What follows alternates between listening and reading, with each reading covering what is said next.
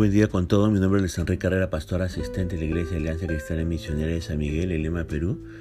Quisiéramos tener la reflexión del día de hoy, lunes 31 de julio del 2023. Hoy nos corresponde ver el pasaje de 2 de Tesalonicenses, capítulo 3, a partir del versículo 6 hasta el 18. Pero tomaremos algunos versículos y los explicaremos. Hemos querido titular a este devocional Una advertencia contra la ociosidad.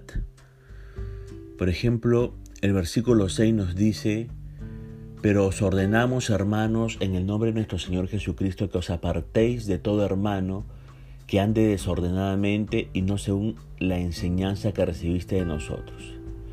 Fíjese que aquí el apóstol Pablo conecta la doctrina con la vida práctica de los cristianos. Es importante recordar que las creencias siempre tienen consecuencias. Las creencias bíblicas producen la consecuencia de la piedad en la vida de los cristianos. Sin embargo, las creencias antibíblicas producen la consecuencia de que las personas anden, entre comillas, desordenadamente, como sucedió entre algunos de los tesalonicenses. Los tesalonicenses habían escuchado de algunos falsos profetas que el día del Señor ya había llegado, como dice 2 de Tesalonicenses capítulo 2, verso 2. Al parecer, una de las consecuencias de haber creído esta falsa enseñanza es que algunos de los tesalonicenses dejaron de trabajar y comenzaron a aprovecharse de la generosidad de otros hermanos. Sin embargo, sabemos que Dios diseñó el mundo para que el hombre trabajara como dice Génesis 2.15. Por lo tanto, un hombre que tiene la capacidad de trabajar y decide no trabajar es negligente de su responsabilidad según el diseño de Dios.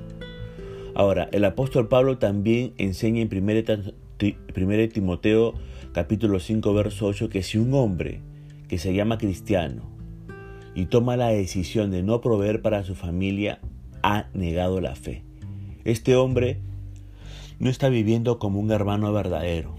Por lo tanto, el apóstol Pablo dice que la mejor forma de amar a tal hombre que se llama hermano entre comillas, es apartarse de él y no convivir con él como si todo estuviera bien en su vida. Si un hermano se encuentra en la condición peligrosa de la ociosidad, lo más amoroso para él, su familia y la salud de la iglesia es disciplinarlo y llamarlo al arrepentimiento, lo cual es una responsabilidad para toda la iglesia. Por eso le pregunto, ¿Ha estado negligente en su trabajo? Si es así, ¿es por una creencia falsa que tiene acerca del trabajo? Recuerde, el trabajo no es una, entre comillas, distracción de lo que realmente le importa a Dios. Más bien, el trabajo es algo que Dios diseñó y una de las áreas de la vida sobre las cuales Cristo reina como nuestro Señor. Le desafío a renovar su mente y pensar bíblicamente acerca de su trabajo. Aunque experimentamos efectos de la caída en el trabajo, recuerde que el trabajo no fue dado como una maldición, sino como una bendición que Dios nos da a los que portamos su imagen. Recuerde que las creencias tienen consecuencias.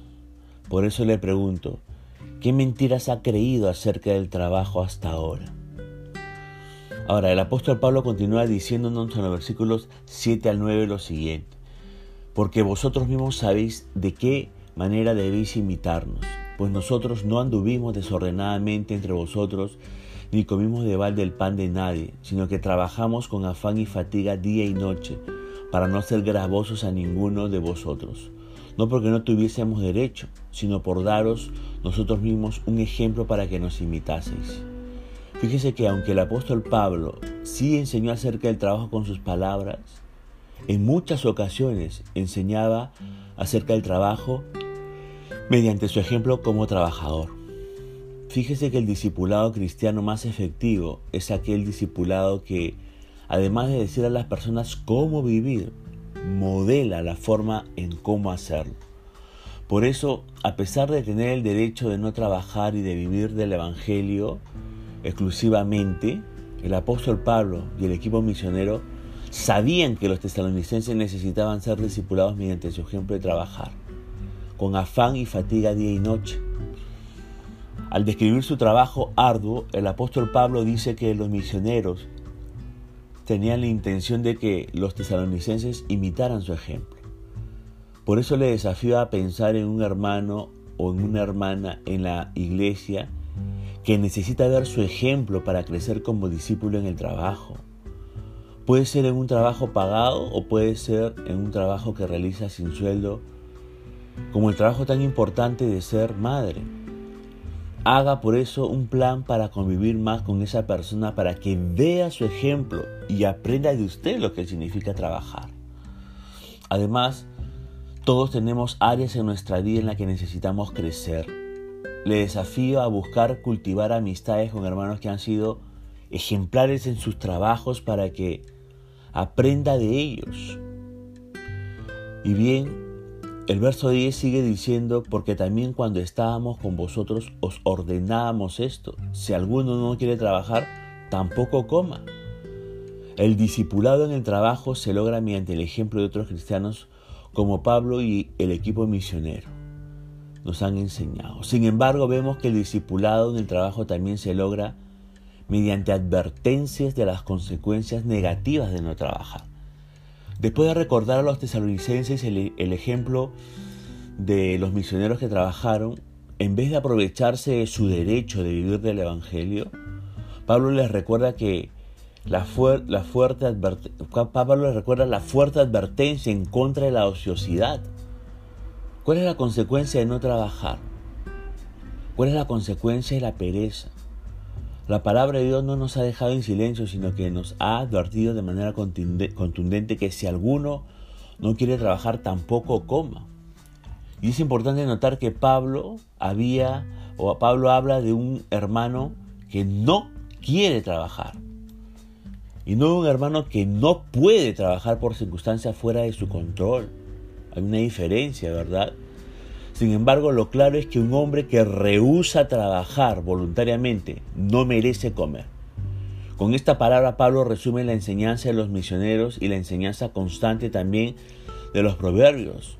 En el libro de los proverbios, hay muchas enseñanzas en contra de la sociedad y la pereza que le animo a que usted pueda buscarla. Por eso le desafío a meditar en las consecuencias del pecado de la ociosidad la palabra de Dios dice claramente que la ociosidad resulta en pobreza y hambre. Las consecuencias de la ociosidad le afectarán a usted, a su familia y a su iglesia. Sin embargo, lo peor de vivir en la ociosidad es que si es que así no podrá usted desgustar y ver la bondad del Señor. Después de advertir a los, tesalonicenses sobre las consecuencias negativas de su sociedad, Pablo le recuerda en los versículos 11 y 12 las expectativas mínimas que Cristo tiene como Señor sobre nuestros trabajos. Mínimamente, Pablo dice que cada hermano debe trabajar sosegadamente de tal manera que pueda comer su propio pan. Sin embargo, Pablo dice que esa exhortación no es meramente una opinión humana, sino un mandato que viene por nuestro Señor Jesucristo.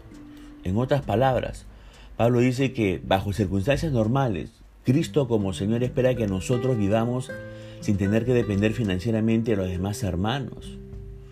Ahora debemos tener en cuenta en este punto una salvedad.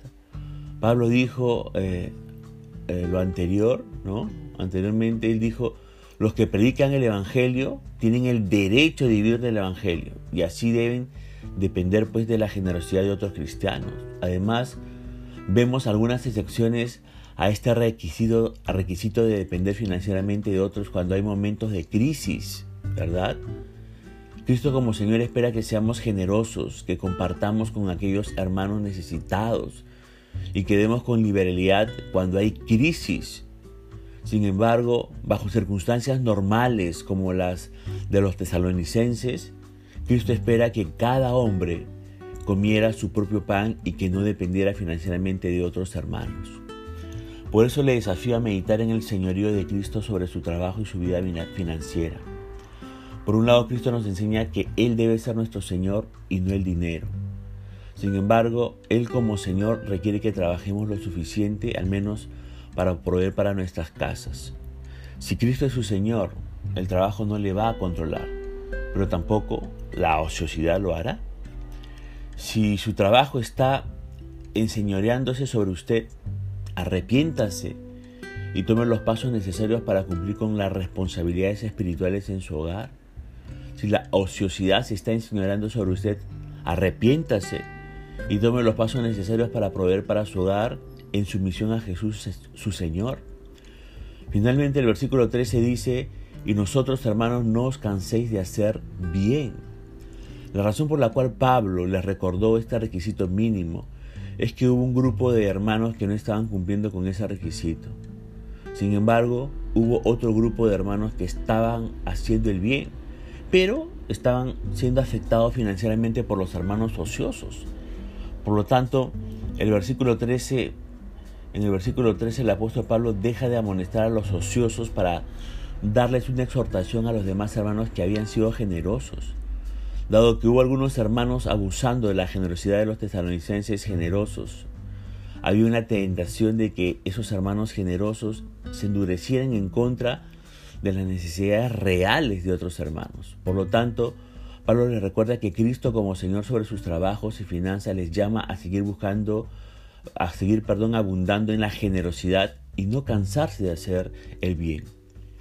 A veces las personas pueden abusar de nuestra generosidad, pero es importante recordar que Dios nos llama a ser generosos. Debemos tener cuidado de no endurecernos de tal manera que la desobediencia de algunas personas ociosas nos distraiga de lo que nuestro Señor Jesús espera de nosotros cuando hay necesidades reales en el mundo. Le desafío a considerar si hay una persona específica a la que puede ayudar, apoyar, o si no, si hay una organización cristiana de confianza que pueda apoyar con una ofrenda generosa. Sobre todo recuerde que Dios les llama a proveer para las necesidades de su familia y para la familia de la fe. Así que por favor, tomemos en cuenta esta advertencia contra la ociosidad. Punto final para el del día de hoy, deseando que la gracia y misericordia de Dios sea sobre su propia vida. Conmigo será Dios mediante hasta una nueva oportunidad y que el Señor le bendiga.